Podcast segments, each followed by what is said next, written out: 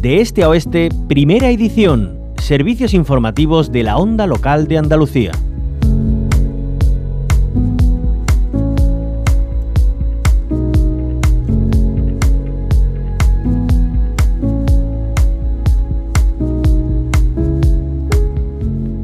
Andalucía afronta desde este viernes eh, una huelga indefinida convocada por el Sindicato de Médicos y Médicas de Atención Primaria ante la falta reiterada de respuesta del Servicio Andaluz de Salud y de la Consejería de Salud y Consumo a sus reivindicaciones. El único acuerdo alcanzado, de momento, es para los servicios mínimos de la huelga, que como decimos eh, eh, comienza este viernes eh, y habrá servicios mínimos del 100% en urgencias y del 40% en consultas. Hablamos con el Sindicato de Médicos y Médicas de Atención Primaria. Su presidenta es Carmen González Uceda. Bienvenida a la onda local de Andalucía. Hola, buen... ¿qué tal? Buenos días. Bueno, en primer lugar, Carmen, eh, ¿Cuáles son los motivos que ya finalmente han llevado a convocar esta huelga indefinida en la atención primaria andaluza? Bueno, pues los motivos son que llevamos muchos años, eh, no como sindicato, sino como asociación Basta Ya, eh, intentando conseguir cambios en la, en la atención primaria andaluza, eh, porque los médicos trabajamos eh, siempre sobrepasados, no nos da tiempo a hacer todo el trabajo que tenemos que hacer, no solo de la consulta de demanda, sino de programas, de formación, de docencia, de actividades comunitarias. Y este gobierno nos prometió, lo llevó en campaña electoral, el que iba a asumir todas nuestras reivindicaciones y nos iba a dar una solución a lo largo de la primera legislatura y ha pasado esa primera legislatura y la mayoría de las cosas no están solucionadas. Incluso con la pandemia hay cosas que han empeorado. Entonces, bueno, pues pedimos una reunión, ya como sindicato no nos han recibido y bueno, pues hemos decidido que es el momento de que eh, esto lo consideren importante y urgente para, para solucionarlo.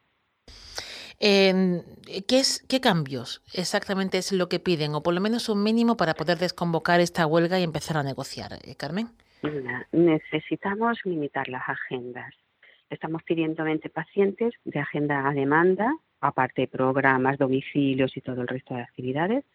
Eh, pero eso nos permitiría mm, atender bien a los que vienen enfermos porque cogen su cita, ¿vale? Y a realizar todo nuestro perfil profesional.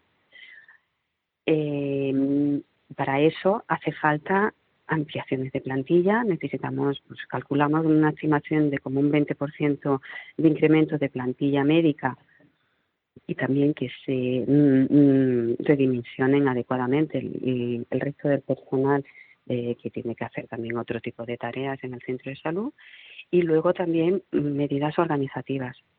Eh, lo que no puede ser es que el médico sea siga siendo prácticamente la puerta de entrada del sistema y nos llegan muchas cosas que no que no son nuestras, que no son de nuestra competencia o que podría hacerla perfectamente con la misma calidad otros profesionales.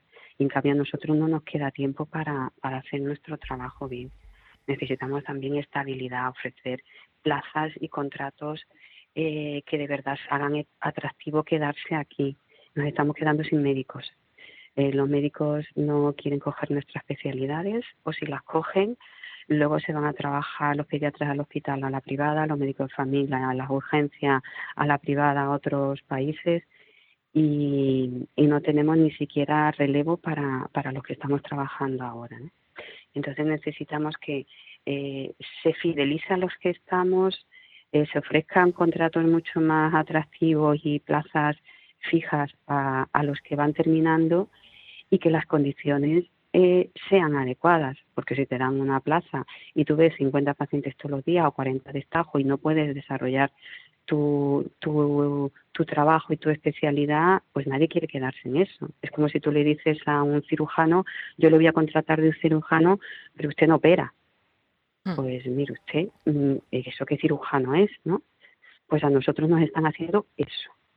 Entonces es un trabajo muy bonito, eh, que no nos dejan hacer y el que hacemos encima destajo, agobiados y mal.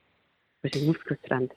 Em, eh, desde el gobierno andaluz, eh, Carmen, dicen que consideran que, respetan obviamente la convocatoria de, huelga, pero em, califican como injusto porque dicen que eh, es cuando más se está invirtiendo en, sanidad. Em, ¿Qué opinan de este, de este extremo, que es cuando dice el gobierno andaluz ahora, que es cuando más se está invirtiendo en, en sanidad y en mejorarla? Vale, es verdad. Eso es verdad que están invirtiendo más que, mucho más que antes. Es verdad el problema es que eh, no solo es un problema de invertir más dinero, sino cómo lo empleas y dónde lo pones. Eh, han ampliado plantillas con todo el tema de la pandemia, pero de otras categorías. Médicos no. Y los médicos no han incrementado la actividad. Estamos, desgraciadamente, han invertido más dinero y estamos peor que antes. Eh, entonces, eh, y luego no han hecho una labor de profunda de reordenación del sistema sanitario, que era lo que había que hacer. La sanidad pública y sobre todo la atención primaria iba a la deriva desde hace muchísimo tiempo. Entonces, es verdad que han trabajado, no se lo vamos a negar, es verdad eh, y además y mucho, mucho, han resuelto un montón de, convocatorias de oposición y de traslado que estaban ahí atascadas desde hace años, han hecho nuevas, no le vamos a discutir eh, porque sería totalmente injusto que no han trabajado o que no han invertido más. Pero hay partes fundamentales que habría que haber hecho y que además lo habían prometido y que son importantísimas. Y ellos lo dicen que es importante, pero no lo consideran urgente en ningún momento, mm. que son urgentes. Y, eso también hay que hacerlo. Y estas cosas, eh, como dices, se invierte más, pero se invierte mal. Eh, Carmen, ¿no se negocian en mesa sectorial? Em, ¿No hay un momento de negociación con el gobierno para decirles, eh, cuente con nosotros a la hora de organizar esto? Porque al fin y al cabo son los que entienden, están a pie de, calle y en consulta. Eh, las, eh, mucho de ese dinero mm, donde ha ido, ha ido a infraestructuras y era dinero finalista que venía de la Comunidad Europea. Entonces no lo, no lo pueden invertir en plantilla, por ejemplo, ¿no? Entonces es que, claro, mm, por eso digo que es que el tema de los presupuestos y el dinero tiene mucha enjundia detrás. Y si tú no decides que además voy a dedicar este dinero a ampliar plantilla médica y la presupuesta y la creas, pues no hay. Estás empleando mucho dinero, pero no hay.